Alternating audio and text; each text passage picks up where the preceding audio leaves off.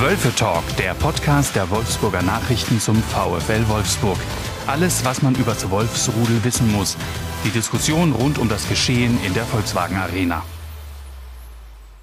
Dieser Podcast wird präsentiert von Ducati Wolfsburg, Ihrem Ducati-Händler auf der Automeile Wolfsburg.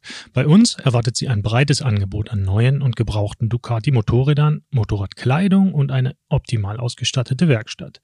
Mit unserem Hohl- und Bringservice sparen Sie sich zudem den Weg zu uns. Weitere Infos unter www.ducati-wolfsburg.de beim letzten Mal sind wir hier mit Sprechgesang gestartet, aber manche Sachen behalten ja auch ihre Einzigartigkeit eben dadurch, dass sie einzig bleiben und nicht wiederholt werden. Deshalb äh, mute ich das unserem heutigen Gast Tobi Feuerhahn nicht zu. Tobi ist äh, unser neues Redaktionsmitglied, kümmert sich mit mir äh, um den VfL Wolfsburg und freut sich natürlich gigantisch heute hier im Wölfe-Talk zu sitzen. Stimmt's nicht? Ich freue mich riesig. Ich habe die ganze Woche drauf gewartet.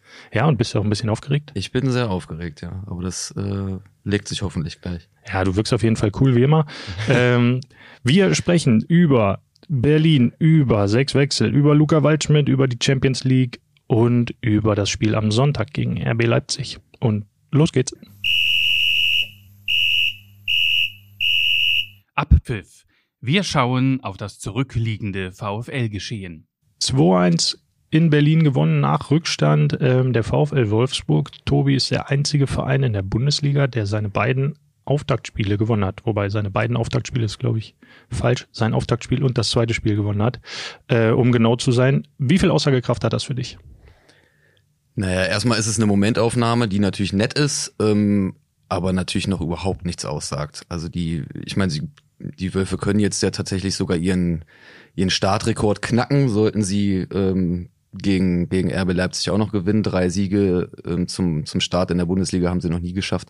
Aber die erste richtige Standortbestimmung, die folgt jetzt wohl erst am Sonntag, hm. wenn, wenn, dann, wenn dann Leipzig wartet.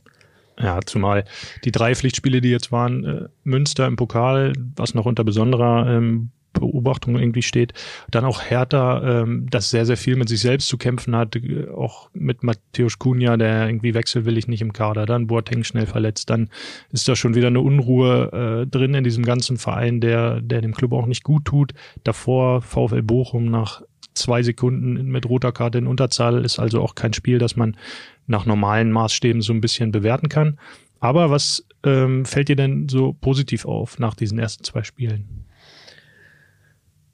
Positiv fällt mir auf, dass ähm, der Trainer durchaus ja auch im Pokal schon schon äh, ein gutes Händchen bei den Wechseln bewiesen hat. Ähm, was die Startaufstellung auch angeht, da bleibt er erstmal bei bei gewohntem Personal. Also dass die die Leute, die in der Startelf standen, die waren ja alle schon auch schon in der vergangenen Saison da, aber er hat ähm, eben auch im Pokal mit Bricalo jemanden eingewechselt, äh, der direkt ein wichtiges Tor gemacht hat. Was es am Ende wert ist, wird sich noch zeigen. Ähm, und jetzt gegen, gegen Hertha eben auch ähm, mit Lukas Metscher und, und eben nochmal Brekalo, die, die beide an den, an den Sieg, äh, am Siegtor beteiligt gewesen sind. Das ist ähm, schon mal ein Aspekt, der ins Auge gestochen ist. Ja, also wenn er es mit den Wechseln nicht übertreibt, funktioniert es wirklich ganz gut so. Äh, auch Bornau war ja im Pokal dann nach seiner Einwechslung direkt an dem äh, Sieg oder an dem siegbringenden Tor auch ähm, beteiligt. Ähm, ja, ich finde, äh, es ist langsam aber sicher, spielt es sich wahrscheinlich so ein bisschen ein, was Van Bommel äh, machen will, wobei ich bei diesem 1 zu 1 von Baku eher das Gefühl hatte, das war noch ein Oliver Glasner-Tor, oder?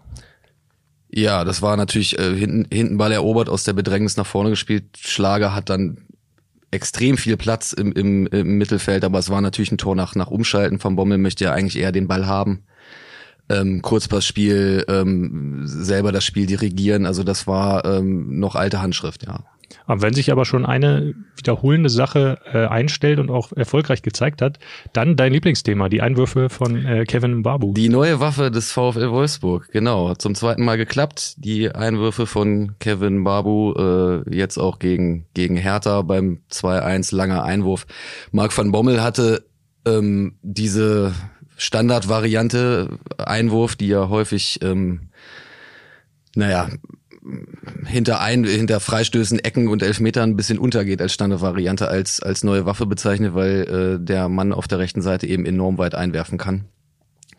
Ja, und es hat schon zweimal geklappt jetzt. Also ähm, das sieht durchaus auch aus, als, als sei das einstudiert. Langer Einwurf in die Mitte, Ball wird verlängert, im Strafraum vielleicht noch ein Querpass und dann, und dann aber auf die Kiste. Wenn es klappt, warum nicht weiter so? Ja, gegen Bochum war das auch schon im ersten Spiel aufgefallen, dass auch teilweise die Abwehrspieler direkt mit nach vorne gegangen sind. Also wirklich wie bei einem Eckball, dass dann, wenn genau. auf rechts der Einwurf kam, Babu sich den geschnappt hat, dass dann Brooks mhm. und oder ähm, Lacroix nach vorne gegangen sind, Zum Verlängern. als ja. Zielspieler, mhm. genau. Und dann ähm, daraus das Tor entstanden ist. Also klar, vielleicht wirklich so ein bisschen verpönt, weil es ist ja dann nur ein Einwurf, der ja auch manchmal einfach so ja, verspringt oder verschenkt wird. Und da machen sie jetzt eben so eine kleine Waffe draus. Mal gucken, wie lange das noch hält. Wenn sowas uns auffällt, fällt es auch anderen Vereinen auf.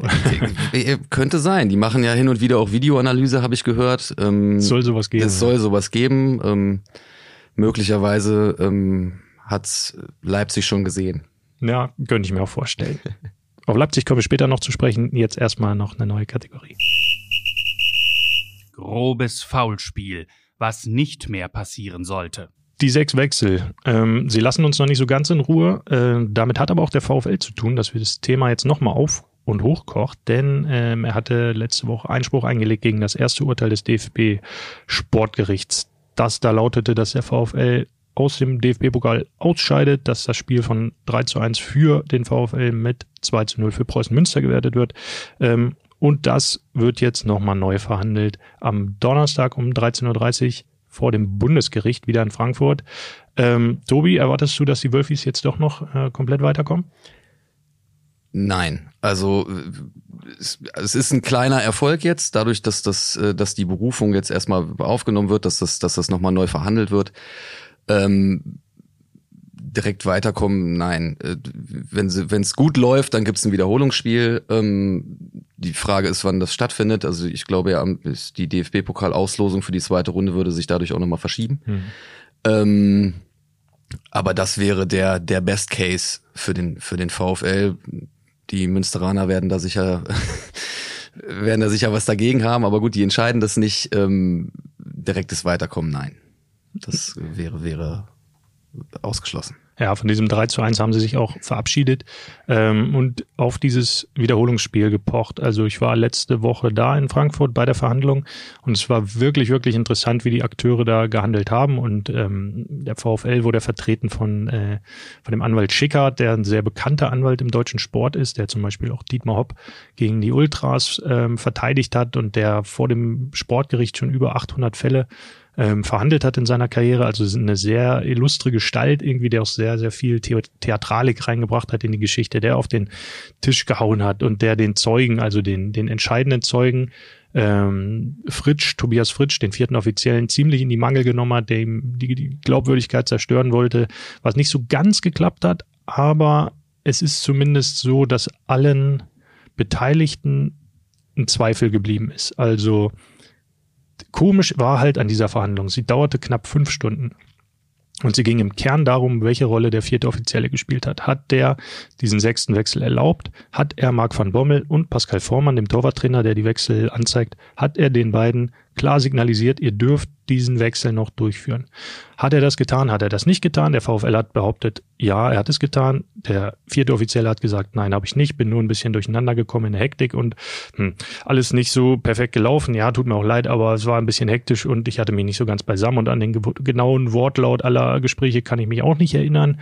Äh, der VfL hingegen konnte es schon. Naja, sei es drum, jedenfalls das klingt ja fast ein bisschen nach Richter Alexander Holt. Es war auch sehr, sehr wirklich, äh, so wär's, hätte wär's da eine Kamera kennt. drauf gehalten, ja. äh, das wäre wirklich super gewesen. Ähm, war interessant und das Urteil war halt komisch, weil es dann am Ende kurz zusammengefasst hieß, der VfL ist schuld, der Schiedsrichter gar nicht. VfL raus. So, aber warum sprechen wir dann vier Stunden über die Rolle des, äh, des vierten Offiziellen? Irgendwie haben wir, ich habe dadurch äh, ein schönes Essen beim Geburtstag meines Bruders verpasst, weil das viel zu lange gedauert hat alles. Hättest du mich ja hinschicken können stattdessen. dann bin ich hungrig nach Hause gefahren. Das war ja auch irgendwie, das ist ja auch nicht im Sinne des Erfinders. Äh, deswegen ist da auch bei mir ein Vater, haha, Beigeschmack geblieben. Ähm, und zumindest im Hinterkopf ist es jetzt genau diese Chance, die der VfL haben möchte, in Form Bundesgericht diese Rolle des vierten Offiziellen nochmal klarer darzustellen, weil ähm, klar, sie sagen ja auch selbst und geben zu, dass die Hauptschuld ihnen zugelastet werden muss. Sie hätten wissen müssen, wie oft sie wechseln dürfen. Das bestreitet auch keiner. Das wissen die auch. Aber es ist die Rolle des ja, des Regulativs. Wie muss er eingreifen? Wie darf er eingreifen? Manuel Gräfe als ehemaliger Schiedsrichter hat sich da jetzt auch klar positioniert Ganz und klar, ja. hat gesagt, äh, du hast, glaube ich, heute aufgeschrieben, irgendwie hast du das Zitat noch im Kopf? Naja, er hat, er hat gesagt, dass der, dass der, der vierte Offizielle, also dass er die Verwirrung natürlich versteht um die Regeln. Ne? Im Moment ist es ja ein bisschen konfus. Das entscheiden ja teilweise auch die Landesverbände, wie oft darf gewechselt werden, in, in welchem Wettbewerb und in welcher Liga und so weiter. Aber dass ähm, der VfL natürlich diese Regel kennen muss, aber dass am Ende die Entscheidung beim vierten Offiziellen liegt. Dass der sagt, der Spieler darf rein oder er darf nicht rein. Wenn ein Spieler auf den Platz geht ohne Erlaubnis, muss man ihn sogar verwarnen. Mhm. De dementsprechend ähm, ist Manuel Gräfe der Meinung, dass die Hauptschuld bei den Schiedsrichtern liegt. Und er hatte im, äh, im Zuge dieses Zitats auch gesagt, dass tatsächlich nach seinen Informationen dieses ähm, erste Urteil auch in FIFA-Kreisen mit, mit Verwunderung aufgenommen worden ist. Ja, also klar, der DFB ist in dem Fall Richter gegen seine eigenen Angestellten, also gegen die DFB-Schiedsrichter. Und ähm, da hatte man im Vorfeld schon gedacht, okay, die, das ist halt so ein bisschen, will nicht sagen Klüngelei, aber schon so ein sehr ja, händchenhaltendes äh, Miteinandergehen sozusagen. Ähm, klar war, beide haben was falsch gemacht irgendwie, der VfL und auch der vierte Offizielle, aber bestraft wurde dann am Ende äh, nur einer, der VfL und nicht der vierte Offizielle. Ähm, was aber mich zum nächsten Gedanken führt, wenn es jetzt dieses Wiederholungsspiel geben würde, dann hätte am Ende ja der verloren, der als einziger alles richtig gemacht hat, nämlich Preußen Münster. Also das Wiederholungsspiel Wolfsburg gegen Münster, das wird wahrscheinlich 5-0, 6-0 ausgehen. Möglich, ja. Ähm, das so, so ein 1-1, das schaffen die, glaube ich, nicht nochmal. Das hatte deren Trainer vor dem Spiel auch gesagt. In zehn Spielen verlieren wir neun und schaffen ja. vielleicht eins mal in die Verlängerung. Und das war jetzt genau dieses 10%-Spiel irgendwie. Ähm, und dann, wenn es dieses Wiederholungsspiel gäbe, ja, dann ist eben die These oder mein, mein Gedanke zumindest, dann verliert Münster und die waren die einzigen, die alles richtig gemacht haben in dem Fall. Auf der anderen Seite haben sie das erste Spiel auch verloren.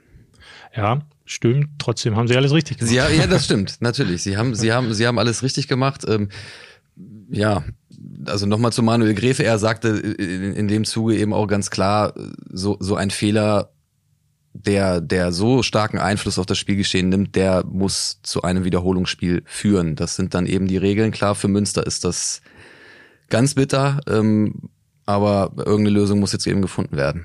Aber auch, auch komisch, ne? Dann hätte Münster das Spiel erst verloren, dann gewonnen und ja. jetzt äh, praktisch unentschieden gespielt. ja, also klar. alle drei Varianten. Der, der VfL Wolfsburg war ja auch die erste Mannschaft seit Abschaffung der Montagsspiele, äh, die ein Spiel am Montag verloren hat. Zwar am grünen Tisch, aber ähm, und es, jetzt, jetzt eben vielleicht doch nicht. Ja, also, es ist alles. Äh, es ist verwirrend. Absolut verwirrend. Aber äh, es bleibt, äh, bleibt interessant. Ähm, Wäre auch langweilig, wenn es mal nicht solche Sachen geben würde. Äh, ich habe neulich übrigens mit Kevin Hofland gesprochen, der ja äh, jetzt Co-Trainer von Marc van Bommel ist. Und der war auch schon 2004 dabei, als ähm, der VfL schon mal aus, am grünen Tisch aus dem DFB-Pokal geflogen ist. Damals klare Sache, weil ein nicht einsatzberechtigter Spieler eingesetzt wurde, nämlich Marian Christoph gegen Köln 2. Das Spiel hatte Wolfsburg, glaube ich, 3-0 gewonnen, ist dann auch mit, äh, mit einem 0-2 gewertet worden. Kevin Hofland war damals schon dabei, ist heute schon dabei, also äh, ist heute wieder dabei und vielleicht äh, hängt es auch so ein bisschen an ihm. Schlechte Aura, meinst du? Ja, er hat auch immer so einen bösen Blick. Meinst du, ja, vielleicht war der, vielleicht war der Fritsch auch eingeschüchtert. Das könnte sein. Wir werden es ähm, wahrscheinlich Ende der Woche nochmal aufklären ähm, und gucken jetzt erstmal wieder aufs Spielfeld. Solo wer sich in den Mittelpunkt spielt. Denn da hat sich der VfL Wolfsburg nochmal verstärkt und verstärkt mit einem Ausrufezeichen versehen. Luca Waldschmidt. Ähm, guter Name, großer Name, was denkst du? Äh, ich persönlich war immer großer Fan von, von Luca Waldschmidt. Ähm, ich, mir hat die, die Spielweise, der, der, kommt mit sehr viel Energie, der kommt mit Tempo. Ähm, ich habe den auch, in, in, als er noch in Freiburg gespielt habe, habe ich dem, in dem gerne zugesehen. Die VfL-Fans haben natürlich wahrscheinlich nicht so eine, nicht so eine positive Erinnerung an ihn, weil er ähm, den Club 2017 mit seinem späten Tor für den HSV damals in die, in die Relegation geschickt hat. Aber ich glaube, das ist schon jemand, auf den man sich freuen kann und der offensiv auch nochmal ähm, eine, eine, eine größere Variabilität ins Spiel bringen kann. Hm. Ja, ich bin auch gespannt, wo sie ihn ähm, einsetzen werden. Hatte so ein bisschen den linken Flügel auf dem, äh, auf dem Zettel, weil die anderen Positionen meiner Meinung nach besetzt scheinen, zumindest für das erste. Also rechts vorne an Barco geht nichts mehr vorbei. Die Zehnerposition hat Maximilian Philipp jetzt noch nicht so gut gespielt in dieser Saison, aber ich finde den trotzdem von seinen Anlagen her wirklich, wirklich gut. Und links vorne, ja, da Brickerlo, Metscher, Steffen und jetzt Waldschmidt vielleicht. Also von der, in der Tiefe hat sich der VfL auf jeden Fall nochmal verbessert. Mehr Variabilität, wie du sagst, Flexibilität. Ähm, und aber auch wahrscheinlich in der Spitze, weil der schon auch eine Qualität hat, die die sonst in der Reihe, finde ich, nicht so haben, nämlich Fernschüsse auch. Ähm, klar, Maximilian Arnold hat einen guten Fernschuss, aber der wird meistens gestellt von den Gegenspielern, weil sie es einfach wissen, wie gut er schießen kann. Schlager kann vieles, aber nicht schießen. Ähm, Baku ist ja auch eher der, der Schnibbler, sage mhm. ich mal. Äh, ja, Philipp und Waldschmidt wären dann die, die auch mal aus der Ferne so ein bisschen abziehen können. Mit Arnold zusammen, ich finde, das ist ein gutes Paket und für die Ablöse finde ich es okay. 12 Millionen ist an sich, ja, äh, wenn man ja. mal die, die Preise vergleicht zu den letzten Jahren und Jahrzehnten, ja. naja, Jahrzehnten nicht, aber Jahren. Weniger, weniger äh, bezahlt als, als Benfica äh, vor einem Jahr, als er, als er aus Freiburg äh, gewechselt ist und er hatte ja auch eigentlich in seinem Vertrag eine Ablösesumme stehen, die deutlich höher ist. 88 Millionen. 88 Millionen. Ähm, da hat jetzt äh, Benfica darauf verzichtet, äh, die, die, diese Option zu ziehen, eben auch weil die ein unheimlich breites Angebot im Sturm haben und den im Grunde loswerden wollten. Ähm, du hast es gerade schon gesagt, er bringt, er bringt noch ein, eine neue Variante mit rein. Und das Gute ist eben auch, er, er ist eben vielseitig einsetzbar und der kommt jetzt eben auch mit ein bisschen mit ein bisschen mehr Erfahrung zurück. Also ich glaube schon, dass es eine Menge bringt, wenn, wenn so ein Sportler aber auch mal ein Jahr im Ausland gelebt hat, mhm. wie es bei ihm jetzt der Fall war in, in, in Portugal. Ich glaube, sowas unterschätzt man, ähm, was, was solche Erfahrungen mit sich bringen. Ähm, ich, also ich gehe davon aus, dass der auch ein bisschen, bisschen reifer geworden ist, ähm, was auch sein Spiel angeht in, äh, in, dem, in dem einen Jahr im, im Vergleich zu seiner Zeit vor in, in Freiburg, wo er aber ja auch durchaus schon durch, durch eine sehr freche Spielweise und eine sehr, ja, ein großes Selbstbewusstsein hm aufgefallen ist. Würdest du eigentlich auch von Lissabon nach Wolfsburg ziehen wollen? Das ist jetzt eine Fangfrage, oder? Wieso? Das ist doch eine ganz, war, eine ganz offen gestellte ich, ich, Frage. Ich war noch nie in Lissabon, aber ich glaube, es ist sehr schön da. Aber du, und du warst aber auch schon mal in Wolfsburg. Ich war auch schon mal in Wolfsburg. Und ist auch sehr schön. Es ist natürlich auch sehr schön da. Der einzige aber Unterschied ist eigentlich der Meerzugang, dass Wolfsburg den nicht hat. die Lissabon Temperaturen schon. wahrscheinlich auch ein bisschen. Ja, das ist gut, das, ja, das stimmt. Aber ansonsten finde ich, kann man die Städte schon auch äh, miteinander vergleichen. Was, wahrscheinlich hast du recht. Ich, dann musst du mir, ich glaube, du musst mir dann nochmal äh, durch beide Städte eine Stadtführung spendieren. Dann, Kein Problem. Ja, dann kannst du mir die, die, ähm, die Ähnlichkeiten nochmal genauer aufzeigen. Ähm, ja, vielleicht ist ja irgend so ein portugiesischer Club auch VfL-Gegner in der Champions League. Dann Natürlich. flattern wir da mal rüber. Ja, gerne. Das Thema besprechen wir jetzt. Abseits. Was am Rande des Spielfelds passiert. Am Donnerstag ist nicht nur DFB-Verhandlung, äh, VfL gegen ähm, den sechsten Wechsel, sondern abends auch noch die Champions League-Auslosung. Äh, immer ein interessantes Ding, immer mit viel Brimborium verbunden, immer großer Hackmack von UEFA-Seite. Äh, schon interessantes Ding. Der VfL, das ist schon mal klar, liegt in Top 4 ganz hinten als einer der, ich glaube sogar der, äh, am schlechtesten koeffizierten Clubs äh, des Wettbewerbs, kann sich demnach auf echt spannende Gegner freuen. Tobi, wenn du dir einen aussuchen darfst, du darfst eine Reise mitmachen. Wohin und gegen wen? Ich darf eine Reise mitmachen. Wenn ich es dir dann erlaube. Wenn du mir das erlaubst, ja, ja ich muss, ja, ja, da muss ich ja wahrscheinlich vorher erst nochmal zu Kreuze kriechen. Ja. Dann würde ich mir, glaube ich, ähm, einen spanischen Club wünschen. Okay. Wir haben in der Auswahl Villarreal, ist in Top 1 als Europa League-Sieger, finde ich interessant. Mhm. Ist man, ist so eine Stadt, wo man auch noch nicht so unbedingt oft war. Atletico Madrid wäre dabei in Top 1 als möglicher Gegner. In Madrid war ich auch noch nie. Nee? nee. Ich war mal im alten Atletico-Stadion, das war echt mega gut. Ja, du bist auch ein Angeber. Ja, das stimmt. Das, Aber das, so kennt man mich eigentlich ja, auch. ja, ja, ne? sicher, klar. Deswegen sitzen wir jetzt auch hier. Dann noch äh, Real und Barca und Sevilla auch noch. Also das sind die Top 1 und Top 2 Gegner, die der VfL bekommen kann. Ich soll mich nochmal entscheiden? Mhm. Dann würde ich Barca nehmen. Okay, Ich würde gerne mal in dieses Stadion. war ich auch schon. Aber ohne, aber damals, damals hat noch ein, ein Lionel Messi dort gespielt. Wer ist das denn? Ja, der ist jetzt so, in dem ist irgendwie der Vertrag ausgelaufen. Das war so ein Altstar, der dann Ach doch, so. doch wieder irgendwie bei Paris Ach, untergekommen ist. ach so, oder- nach Frankreich dann. Ja, ja. Auch PSG übrigens auch nur Top 2, weil nicht Meister. In Frankreich ist ja Lille Meister geworden. Mhm. Deswegen wäre für den VfL auch PSG in Top 2 nochmal möglich. Also es kommen auf jeden Fall Knaller. ja, das ist eigentlich Davon, ganz. davon ist auszugehen. Und der Donnerstag wird ein spannender Tag. Ja, der Donnerstag, da können wir uns auf jeden Fall schon mal ein paar Brote schmieren. Das wird ein langer, guter Tag. Wird ein langer Abend. Ja, aber dafür machen wir den Job ja auch. Und auch der, ähm, der Sonntag wird auch ein langer Tag. In der Tat. Anpfiff. Wir blicken voraus auf die kommenden Aufgaben. RB Leipzig. Und wir waren schon am Anfang bei dem Thema Standortbestimmung. Also drei Pflichtspieler hat der VfL hinter sich. Preußen Münster, VfL Bochum, Hertha BSC. Und jetzt kommt RB Leipzig. Für dich wieder Kandidat auf einen Titel sogar oder sicherer Kandidat Champions League? Wo würdest du sie einordnen? Also sicherer Kandidat Champions League in jedem Fall. Also ähm, da, davon ist auszugehen, auch wenn die ähm, mit dem kuriosen ersten, diese, der, der, dieser kuriosen ersten Niederlage gegen äh, doch erheblich Corona-geschwächte Mainzer ähm, einen komischen Start hatten. Die haben sich jetzt gegen Stuttgart dann natürlich so ein bisschen den Frust von der Seele geballert mit dem, mit dem 4-0. Ähm, also die sind mit Sicherheit wieder ganz oben mit, mit einzuordnen. Ich finde, sie haben so ein bisschen das Kaderleck in der Innenverteidigung und auch deswegen waren sie ja äh, in Wolfsburg und haben versucht, Da haben sie geguckt, ne? Äh, nicht nur geguckt, die haben ja fast schon so eine Handschelle um Ja. Maxence Lacroix Handgelenk ge gebunden, um den äh, ein bisschen Richtung Osten zu ziehen. Hat aber nicht geklappt, weil Jörg Schmatke äh, sich dazwischen geworfen hat und gesagt hat, nee, Junge, du bleibst hier. Ja, hat irgendwann eine klare Ansage gemacht dann. Zeugt ja auch von einer Position der Stärke, ne? Ja, und vor allem ähm, ist es, ist es für mich ein, ein Zeichen der Stärke, dass äh, Maxence Lac- Lacroix ähm, das auch so hinnimmt. Ich meine, der Bursche ist 21. Mhm. Ähm, wenn da so um, um, um einen gebuhlt wird, man ist sowieso schon im Fokus, Profisportler und so weiter und so fort. Ähm, man möchte vielleicht auch dann für, einen- für einen vermeintlich noch größeren Club spielen. Ich glaube, es ist nicht so selbstverständlich, dass man dann auch sagt, ich bin jetzt hier, ich habe hier meinen Vertrag und ähm, es ist für mich jetzt erstmal wurscht.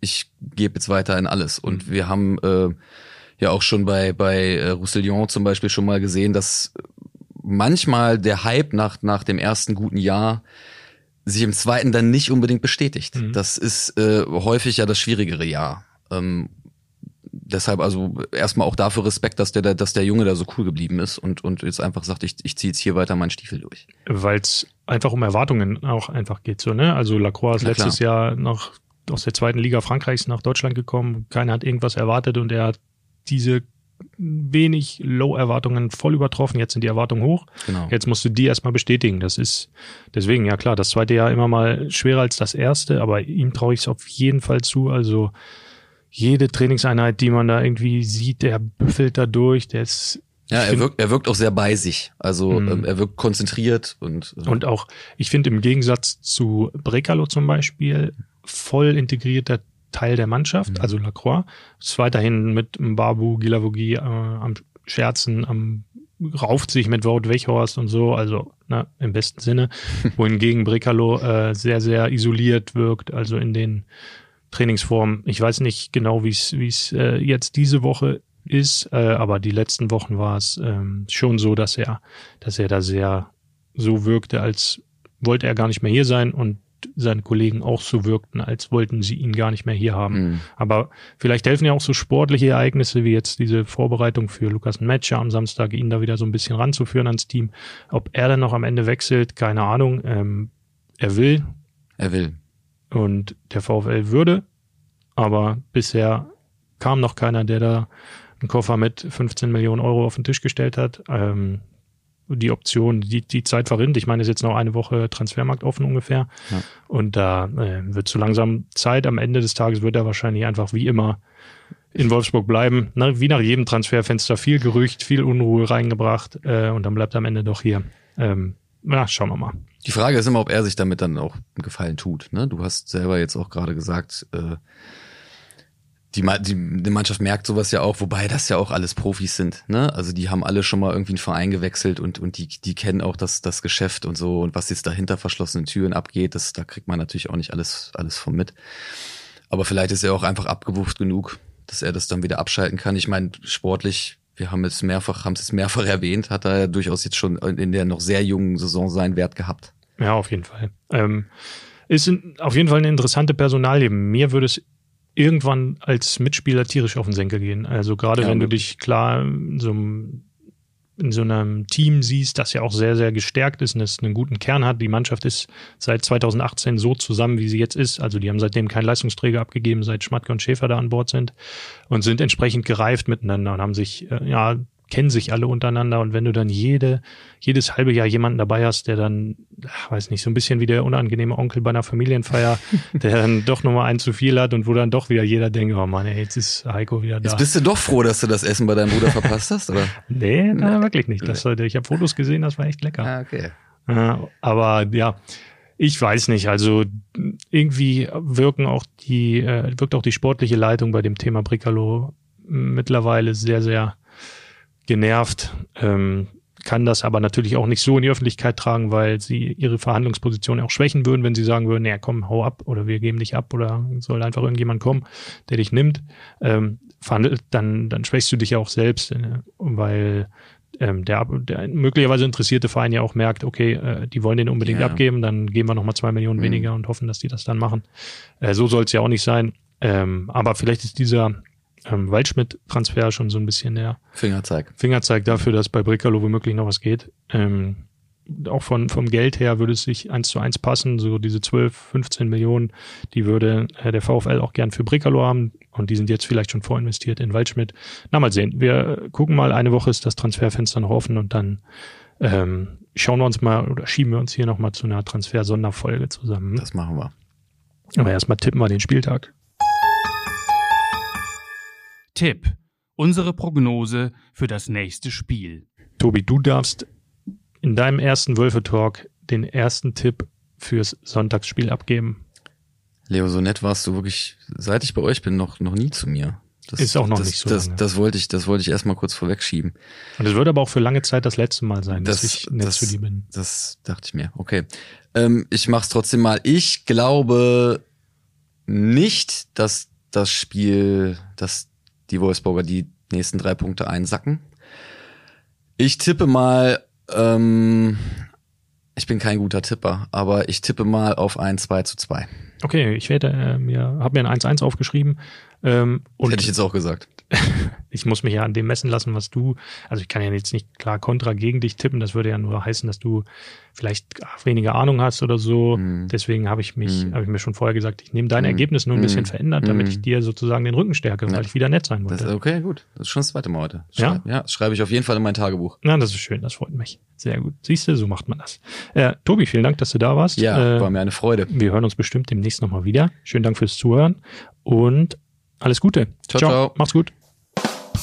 Dieser Podcast wird präsentiert von Ducati Wolfsburg, Ihrem Ducati-Händler auf der Automeile Wolfsburg. Bei uns erwartet Sie ein breites Angebot an neuen und gebrauchten Ducati-Motorrädern, Motorradkleidung und eine optimal ausgestattete Werkstatt. Mit unserem Hohl- und Bringservice sparen Sie sich zudem den Weg zu uns. Weitere Infos unter www.ducati-wolfsburg.de Mehr Podcasts unserer Redaktion finden Sie unter wolfsburger-nachrichten.de slash podcast.